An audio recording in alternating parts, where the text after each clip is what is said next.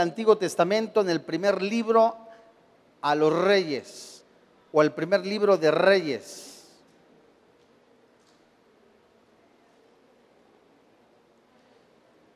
Y después de que un santo hombre de Dios, Elías, habló con un rey que no era tan santo, llamado Acab, que por orden de Dios mencionó que durante algún tiempo no iba a haber agua. Se retira este hombre de Dios, Elías, a un lugar apartado en donde literalmente vio la mano de Dios. Estuvo por un tiempo con una viuda. Ahí en ese lugar oró por el hijo de la viuda. Ahí en ese lugar Dios mostró su mano poderosa de protección a Elías. Y transcurrieron los meses, transcurrieron los años, mientras la tierra se secaba. Y acá, este rey perverso, este rey, podemos llamarle también de alguna manera cobarde, este rey, esposo de una bruja, recorría Israel y las naciones vecinas en busca de Elías, pero el profeta nunca pudo haber sido encontrado porque Elías estaba esperando por fe que Dios, escucha con atención, le mostrara el siguiente paso. Elías esperaba literalmente la orden de Dios. que continuaba después de estar en exilio o encerrado? Eh, orar por el hijo de la viuda, en donde la misma agua, el pozo donde él estaba cerca, el río que donde estaba cerca, donde él vivía, se estaba secando, que continuaba cuando el hambre se estaba agudizando, la inmoralidad estaba permeando literalmente a la sociedad. Y dice el primer libro a los reyes capítulo 18, versículo 1. Pasados muchos días, vino palabra de Jehová a Elías en el tercer año, son tres años ya, corriendo, diciendo, ve, muéstrate acá y yo haré llover sobre la faz de la tierra. Fue pues Elías a mostrarse a Caf y el hambre era grave en Samaria. Amados santos de Dios, lo que pudiéramos nosotros vivir en nuestra familia, en el trabajo, en un lugar donde nosotros convivimos y que por causa de predicar con nuestra vida el verdadero evangelio, seguro traerá persecución, seguro traerá escarnio, burla sobre nuestra vida, seguro también traerá entre esas mismas personas en su confusión, entre su ceguera espiritual, echarle la culpa al que es cristiano, echarle la culpa al que dice la verdad. ¿No ha sucedido que en algún momento de la escuela, cuando te levantas con la palabra de Dios y llamarle al pecado, pecado, a la inmoralidad, tal como lo describe la palabra de Dios, como algo inmoral, pecaminoso, como el adulterio, llamarle pecado, te llaman agitador, te llaman promotor de sectas, te llaman promotor de religiones diferentes. Así le sucedió a Elías delante del rey. En el versículo 17 de este mismo capítulo, cuando Acab vio a Elías, le dijo, ¿eres tú el que turbas? ¿Eres tú el que turbas a Israel? Es interesante que esta palabra turbar que en algunas versiones de la palabra de Dios, en la versión internacional, en la Dios habla hoy, en la versión actual, se traduce como trastornado. Y esta misma se traduce como serpiente, como persona intrigante, como alborotadora. Acá estaba diciéndole al que predicaba el Evangelio, al que llevaba los mensajes de salvación, le llamaba serpiente, agitador, persona sin ningún conocimiento. Y pensemos en algún momento cómo Elías, para ir con Acab después de que le había dicho, no va a llover, escaseará el agua por causa de muchas cosas que ustedes están haciendo.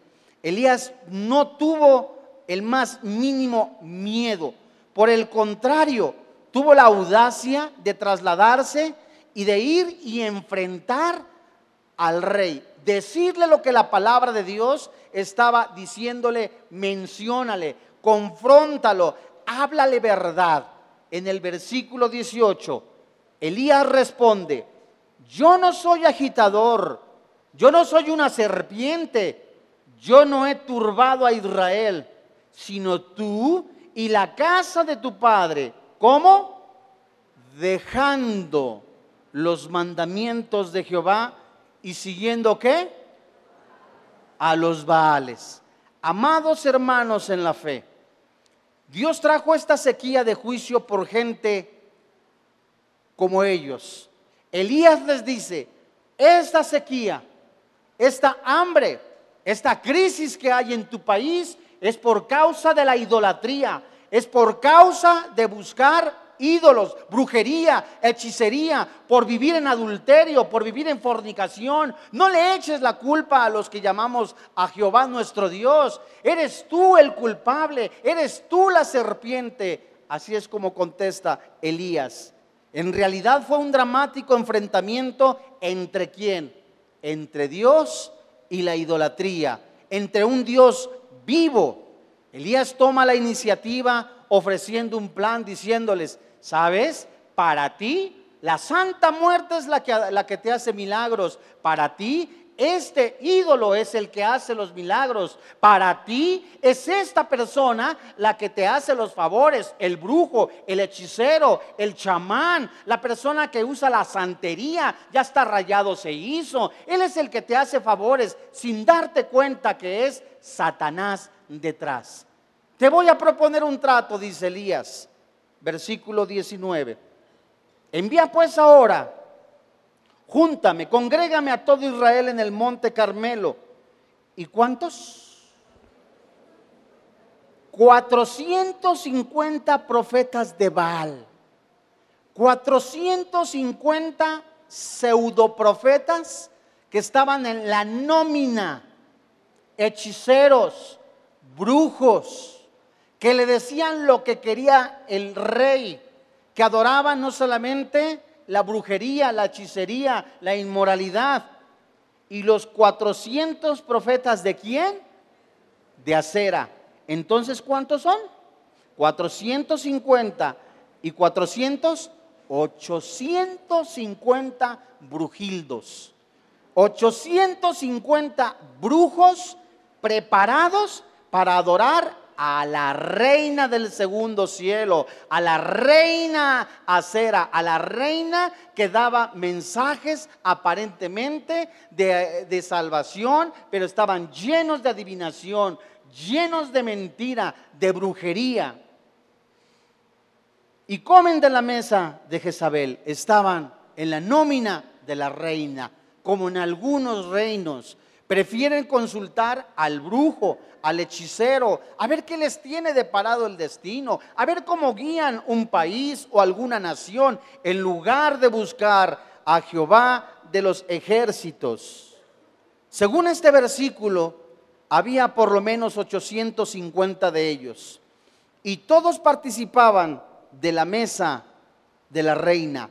Eran bienvenidos en la mismísima corte real. Pero, ¿qué sucedió? Versículo 20. Entonces Acab convocó a todos los hijos de Israel. ¿A quién convocó Acab? Y reunió a los profetas en el monte Carmelo. Y acercándose Elías, ¿a quién? A todo el pueblo, santos hermanos en la fe. Pregunta de los 64 mil en relación al versículo 20. ¿Qué hacían los hijos de Israel? ¿Qué estaban haciendo los hijos de Israel entre brujos, entre hechiceros, entre sacerdotes de los dioses falsos de Baal, entre los sacerdotes de Acera? Estaban los hijos de Israel, amados hermanos en la fe.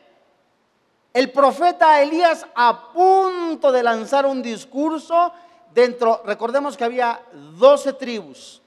Se dividen, dos se van para un lugar y diez se van para otro lugar esas diez, esas diez tribus rebeldes, esas diez tribus perezosas espiritualmente, esas diez tribus, símbolo de tibieza espiritual, estaban entre brujos, hechiceros, falsos sacerdotes. Y los profetas y los sacerdotes de Baal y Acera habían iniciado e impulsado la adoración a los ídolos. Por lo que Elías se dirige directamente la mayor parte del tiempo eh, de este trascendental acontecimiento, no a los brujos, no a los hechiceros, no a los sacerdotes de acera, no a los sacerdotes de Baal, se dirige primero a quién? Al pueblo de Dios. A los que estaban practicando aún, que se llamaban cristianos, es un ejemplo, la hechicería a los que se llamaban cristianos y seguían practicando la idolatría, a los que se llamaban cristianos y aún seguían en fornicación, en adulterio, en perversión sexual, en inmoralidad. Versículo 21.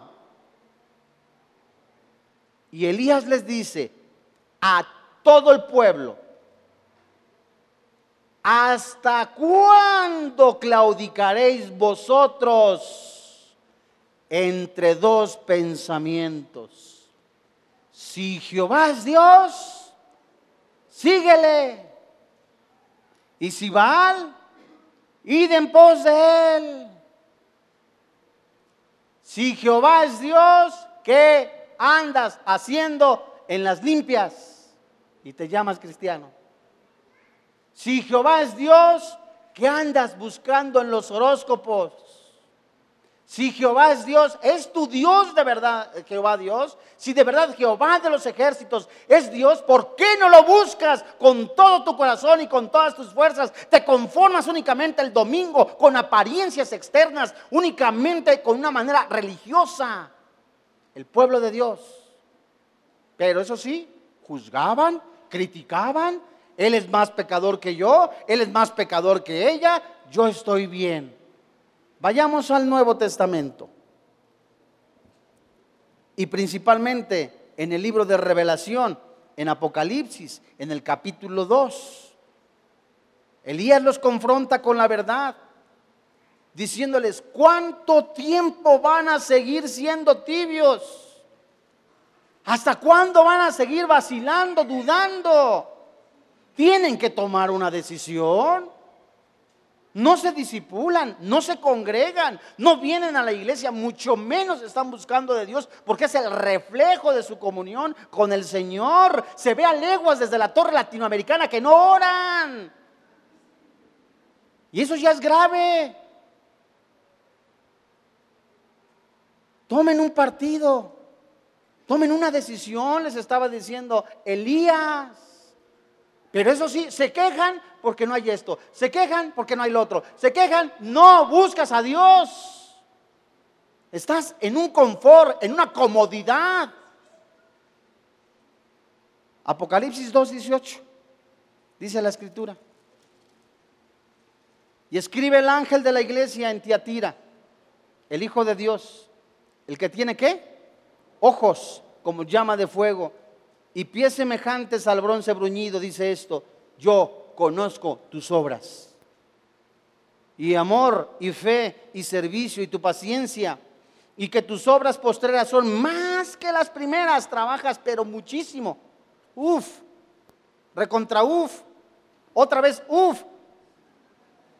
Pero tengo unas cosas contra ti. ¿Que qué? Que toleras que te manipulen, que te controlen.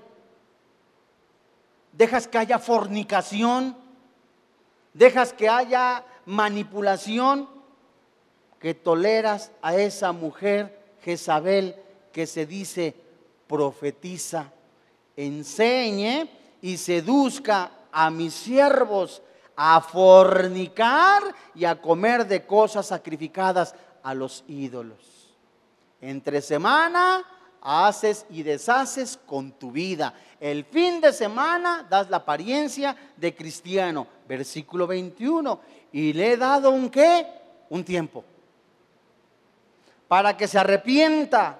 Si no te ha pasado nada, es por la puritita misericordia de Dios. Pero no quiere arrepentirse de su fornicación He aquí yo la arrojo en cama y en gran tribulación a los que con ella adulteran. Hay muchos que se llaman cristianos y están en adulterio espiritual. No oran, están con el mundo, adulterio espiritual. Viven dobles vidas, eso es adulterio espiritual. Jamás tienen un devocional entre semana y prefieren estar viendo programas que alimenten su carne, adulterio espiritual no se arrepienta de las obras de ella y sus hijos heriré de muerte y todas las iglesias sabrán que yo soy el que escudriña la mente y el corazón y os daré a cada uno que dice la Biblia según sus obras. Capítulo 3, versículo 14. Y escribe al ángel de la iglesia en la Odisea. He aquí el amén, el testigo fiel y verdadero, el principio de la creación de Dios, dice esto yo conozco tus obras, que ni eres frío ni caliente. Ojalá fueras qué. Ya de plano, ¿sabes qué? Te gustan los ídolos, te gusta la fornicación, te gusta la, la idolatría. Ya mejor, vete para allá.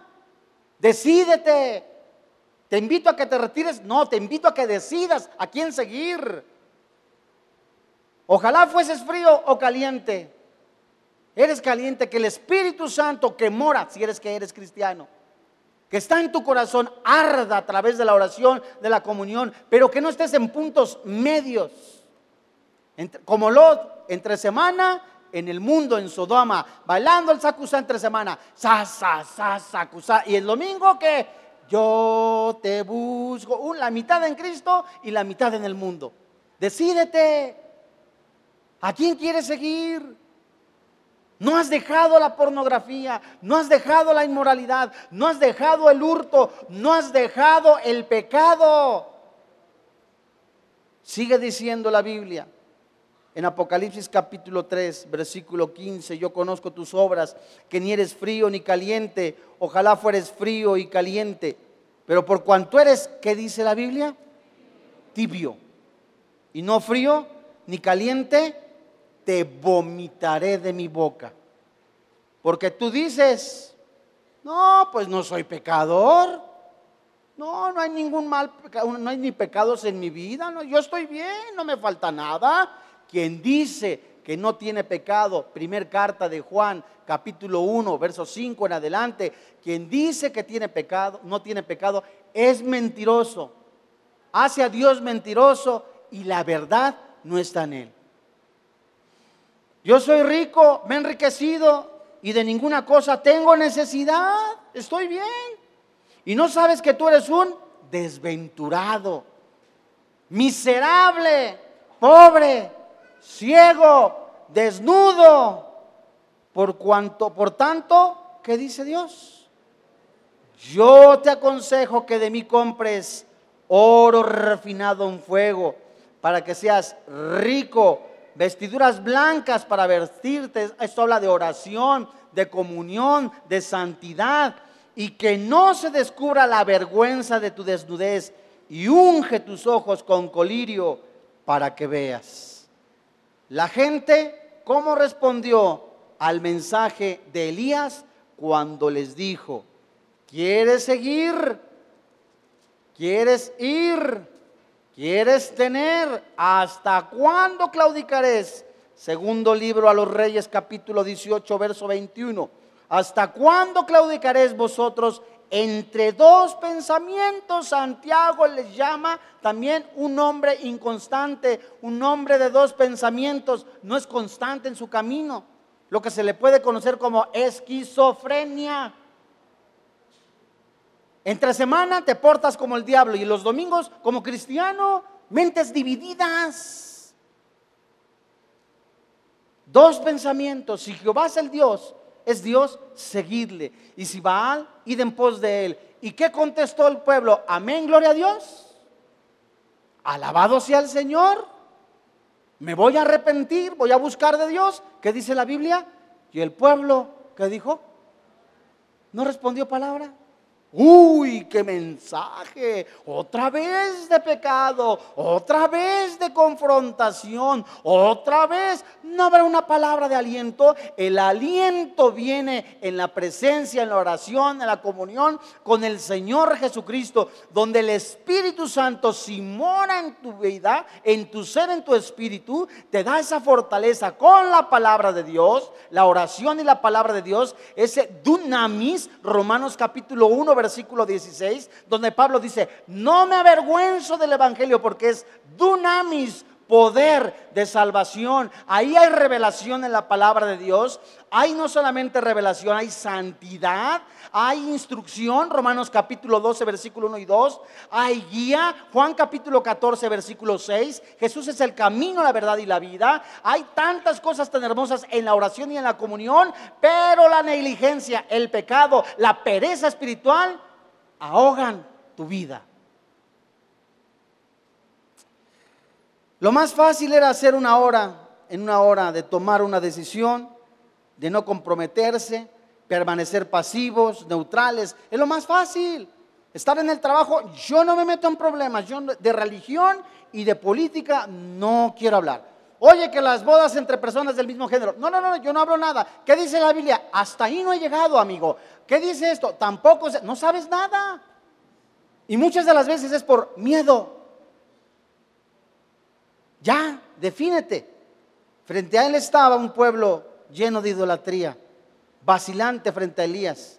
Alrededor de 850 sacerdotes y profetas de Baal y Acera. Sin duda alguna había santuarios llenos de idolatría, esparcidos por todas partes, en la cumbre del monte Carmelo, como había en la mayoría de las cimas montañosas de Israel de este tiempo lo que debería de ocupar un lugar para Jehová, lo que debería de estar en un lugar preparado para Jehová de los ejércitos, ahora estaban llenos de templos de idolatría, templos para Baal, templos para Acera, santuarios llenos de idolatría, un corazón en lugar de prepararse para Jehová de los ejércitos, vivir en santidad, ahora estaba lleno en el pueblo de Dios, en esas diez tribus, de idolatría, de perversión, de inmoralidad, de confusión espiritual y moral.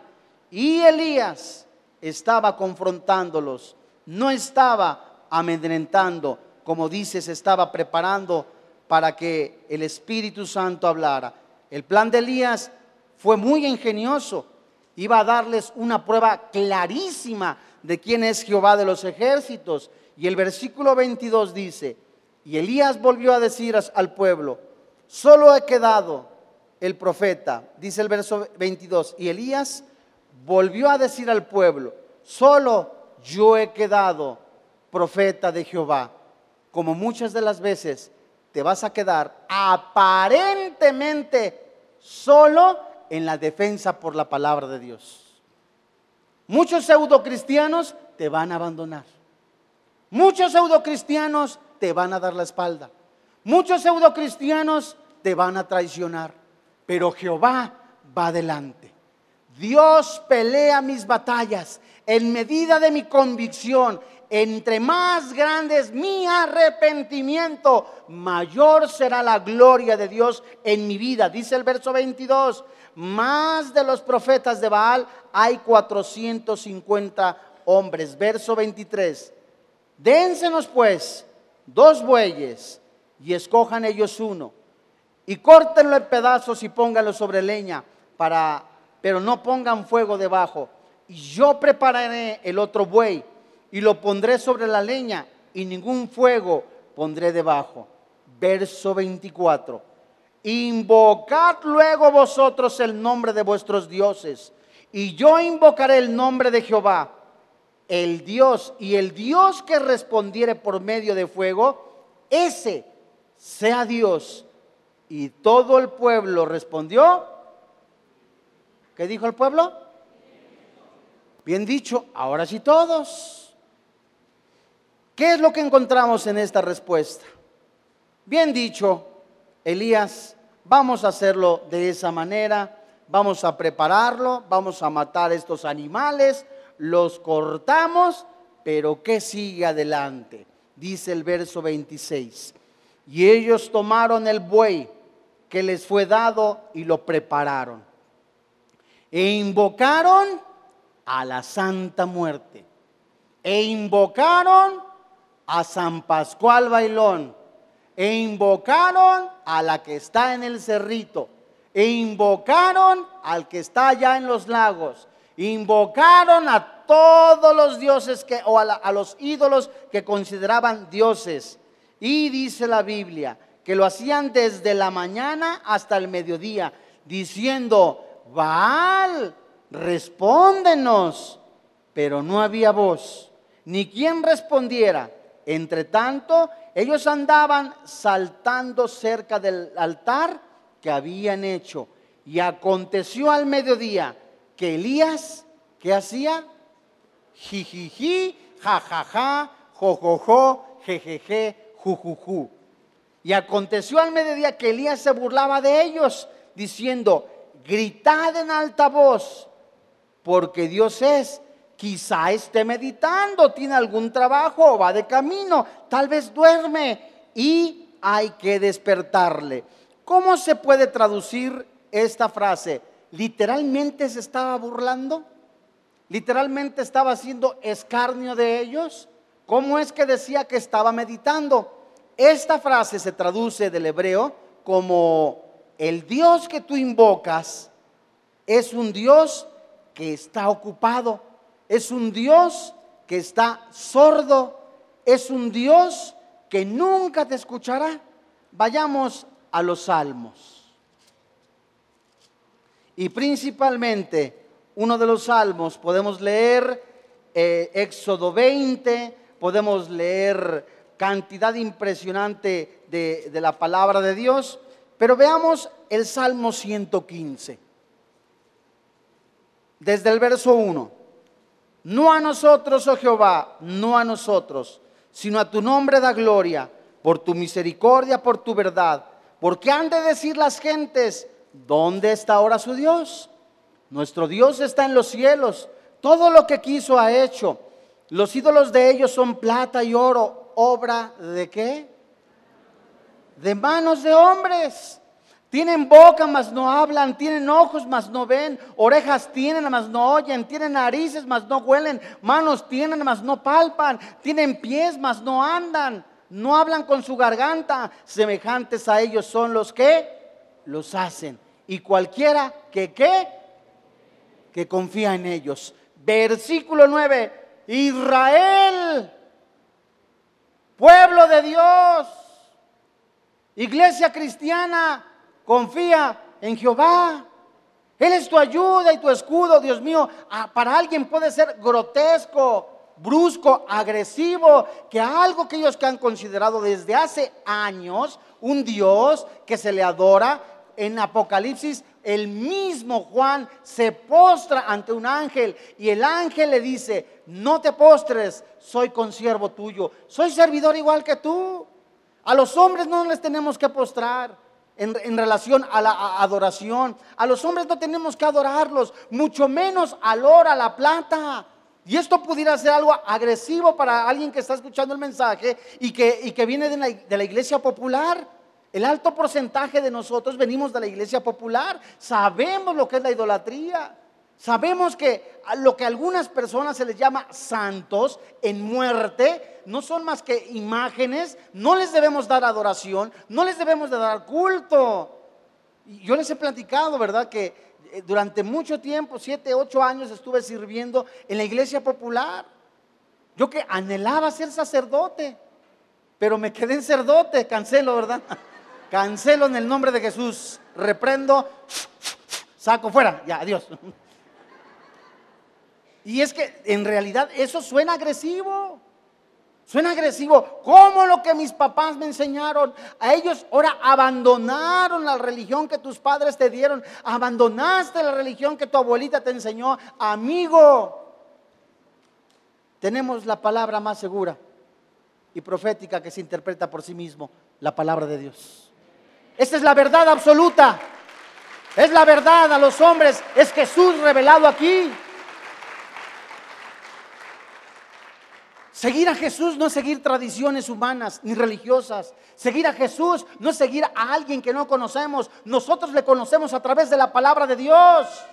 Él se revela en nuestra vida. Él es Dios no es que exista, porque algo que se refiere a existir es algo creado. Y Dios no es que exista, Dios es. Él siempre ha sido, es el mismo hoy, ayer y siempre. Es el mismo que está esperando, extendiendo tu mano. A ti que eres una persona prostituta, homosexual, ladrón, homicida. Jesús está esperando, dándote la mano para sacarte del pecado. Él es el camino, la verdad y la vida. Hay esperanza en Cristo Jesús.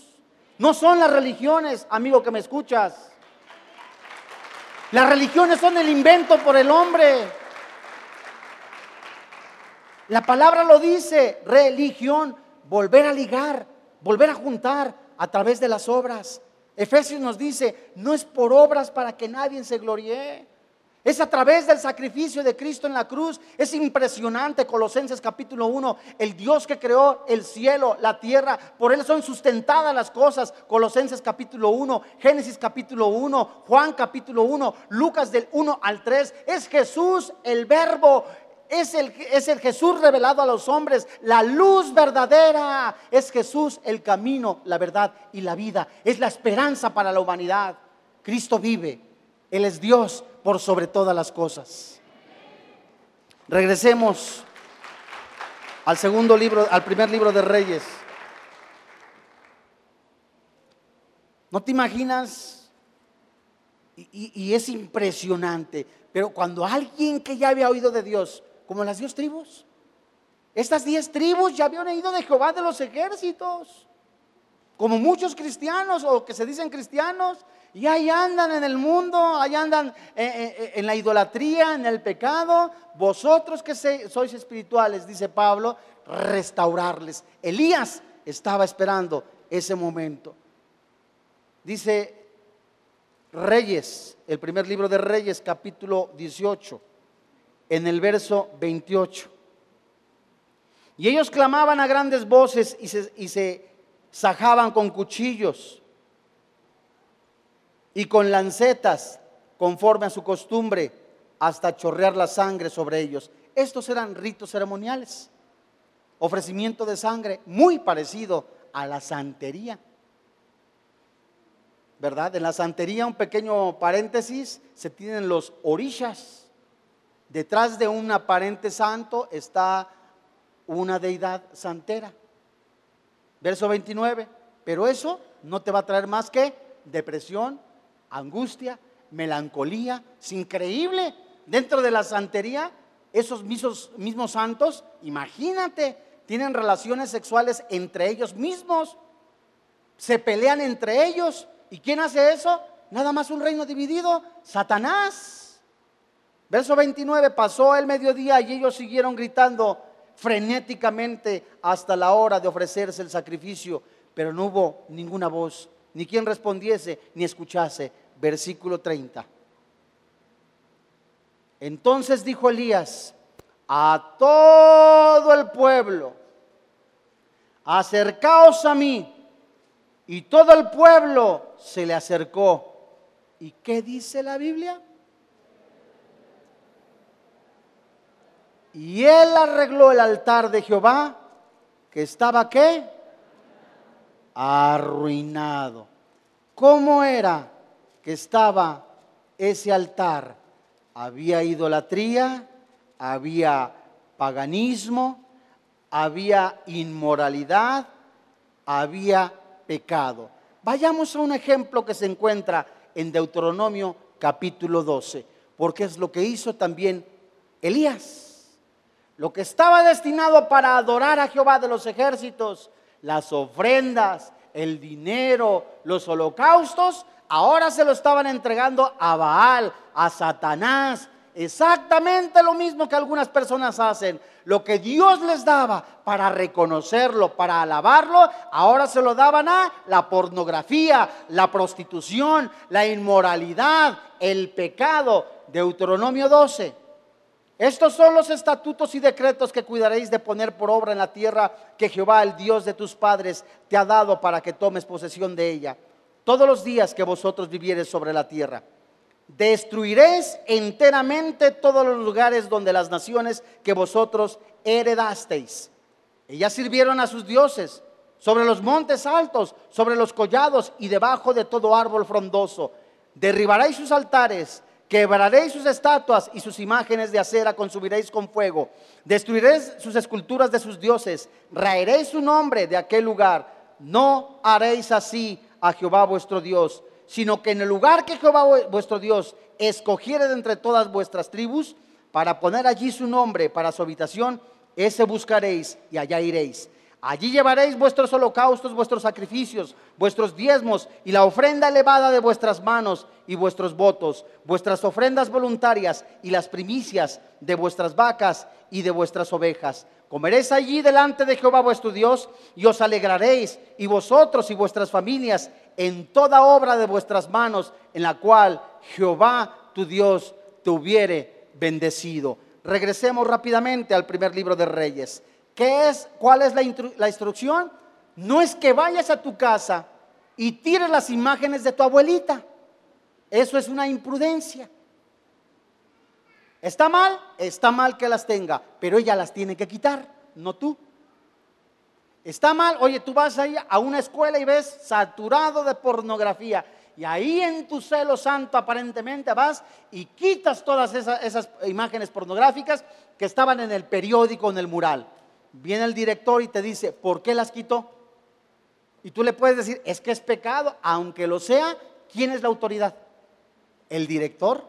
Lo mismo en la casa, se refiere a tu persona. ¿Cómo está el altar de tu corazón? ¿Está derribado? ¿Está lleno de idolatría? ¿Está lleno de inmoralidad? Está destruido por causa de amargura, rencor, resentimiento, odio, falta de paz, está en ruinas tu corazón, es momento de repararlo, que el Espíritu Santo comience a repararlo. Dice el verso 30, y todo el pueblo se acercó y, él arregló el altar de Jehová que estaba arruinado. Y tomando Elías doce piedras, conforme al número de las tribus de los hijos de Jacob, el cual había sido dada palabra de Jehová diciendo, Israel será tu nombre. Edificó con las piedras del altar en el nombre de Jehová. Después hizo una zanja alrededor del altar en que cupieran dos medidas de grano. Preparó luego leña, cortó el buey en pedazos y le puso sobre la leña y dijo, llenad cuatro cántaros de agua y derramadla sobre el holocausto y sobre la peña. Y dijo, hacerlo otra vez y otra vez lo hicieron. Dijo aún, hacerlo la tercera vez y lo hicieron la tercera vez, de manera que el agua corría alrededor del altar y también se había llenado del agua de la zanja. Pregunta de los 64 mil.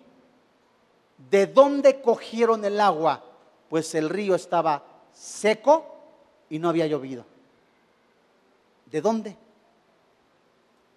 Hay algunos anotadores que dicen que fue tomado del mal del mar Mediterráneo. Otros que lo había tomado de un pozo muy cercano al Monte Carmelo. La realidad de las cosas es que el agua tipifica la palabra de Dios. Un corazón, un lugar de sacrificio, una ofrenda agradable a Jehová de los ejércitos. Romanos capítulo 12, versículo 1 y 2. Pablo mencionando os ruego por la misericordia de Dios, por el sacrificio que Cristo hizo en la cruz, por lo que Él padeció en la cruz, por la muerte cruenta que Él hizo, que Él, que él recibió, que destines tu vida en sacrificio vivo. Renueva tu entendimiento, transfórmalo por medio de qué? De la palabra de Dios.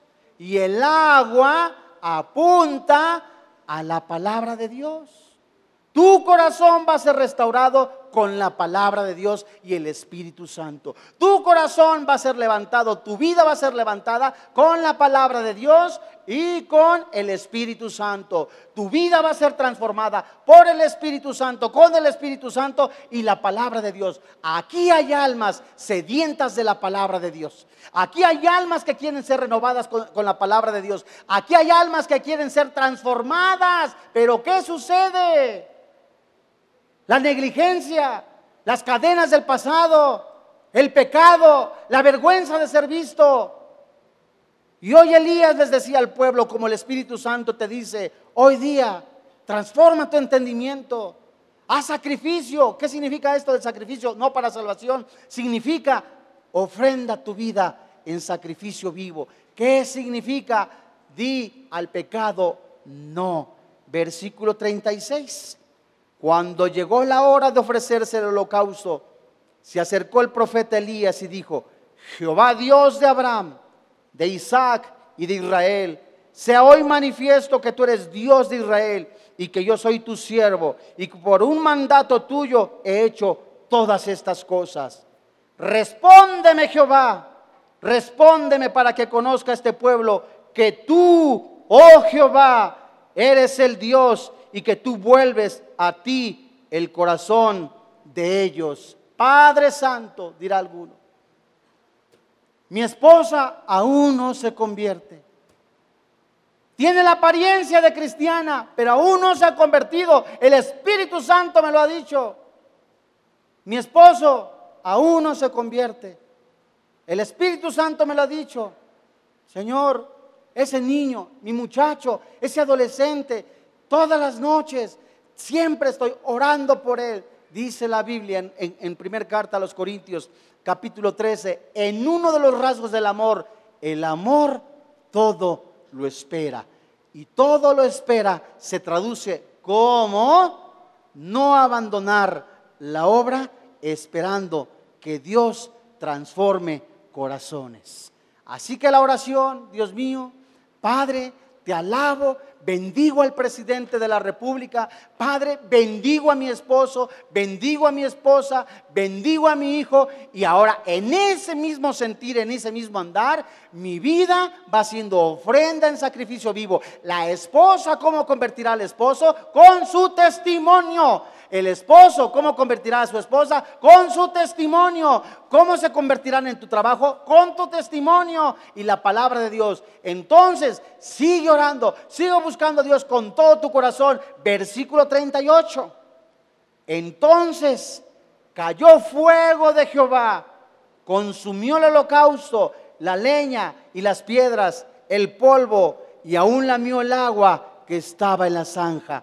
Y viéndolo todo el pueblo, la Biblia dice, se postraron y dijeron, Jehová es el Dios, Jehová, Él es Dios. Dios pelea tus batallas. Dios es Dios por sobre todas las cosas. El Dios que te ha dado la salvación. El Dios que te ha dado vida eterna es el mismo que te da la esperanza. ¿Cómo no hemos de alabar a Dios? Santa es su palabra. Inmundos son nuestros labios y tenemos el privilegio de poder decir Jehová de los ejércitos. En Isaías se describe al profeta que ha visto a Jehová, ha visto al Dios, al único Dios vivo, y soy inmundo, inmundo de labios. ¿De qué clase de Dios estamos hablando, amados hermanos en la fe?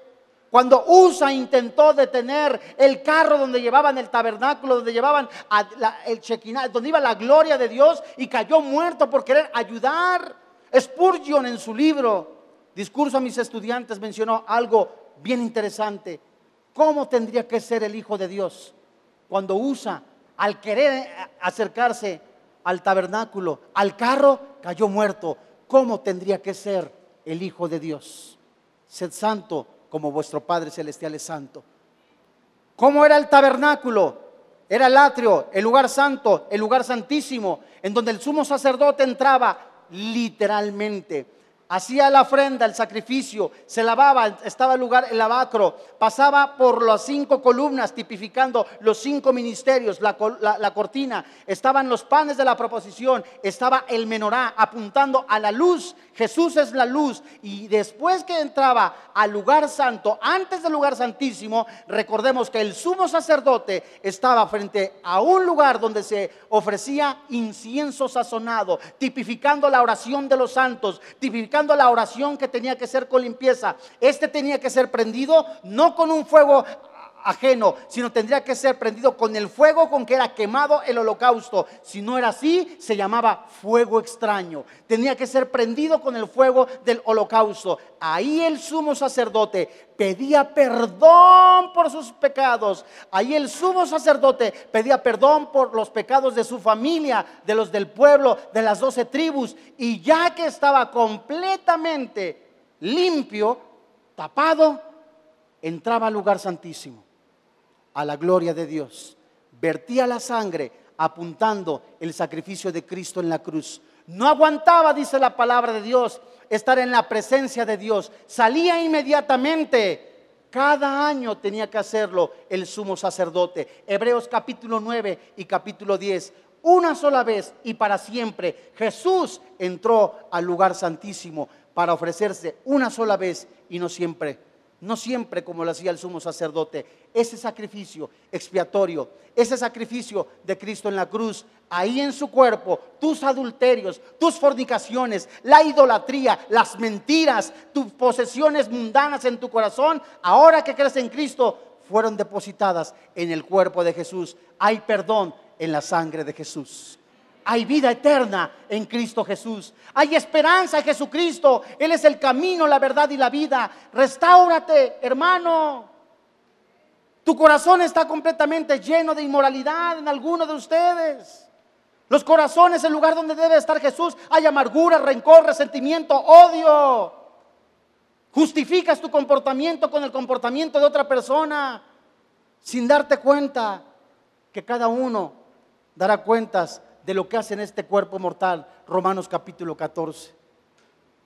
Dice el versículo 39, viendo todo el pueblo, se postraron y dijeron, Jehová es el Dios, Jehová es el Dios. Entonces Elías dijo, prended a los profetas de Baal para que no escape ninguno. Y ellos los prendieron y los llevó Elías al arroyo de Sison. Y ellos allí, que dice la Biblia, los degolló ocúpate de buscar con todo tu corazón y con todas tus fuerzas a Jehová de los ejércitos y Dios derribará a tus enemigos. Vamos a orar. Te alabamos, papito.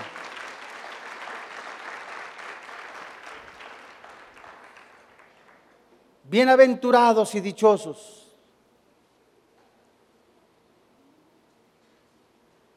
los que han lavado sus ropas en la sangre del cordero. Bienaventurados y dichosos los que hoy han decidido seguir a Jesucristo. Cerca de ti está en tu boca y en tu corazón.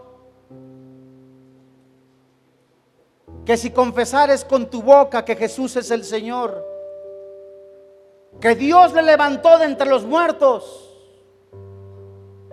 La Biblia dice, eres salvo. Ven a mí, dice el Señor Jesucristo. Yo soy la fuente de agua viva. Yo soy el Hijo de Dios, dice el Señor Jesús. He aquí, yo estoy a la puerta y llamo. Si alguno oye mi voz y abre la puerta, entraré a él y cenaré con él y él conmigo.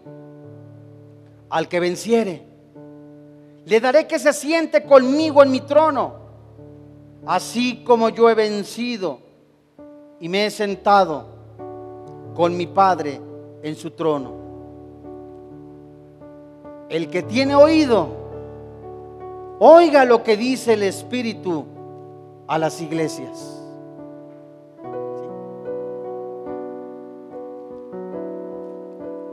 Ven a los pies de Jesús.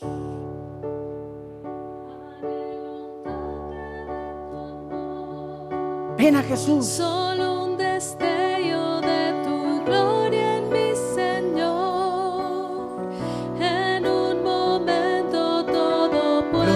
Puedes transformar. Mi vida has cambiado. Haz tu obra, Espíritu Santo.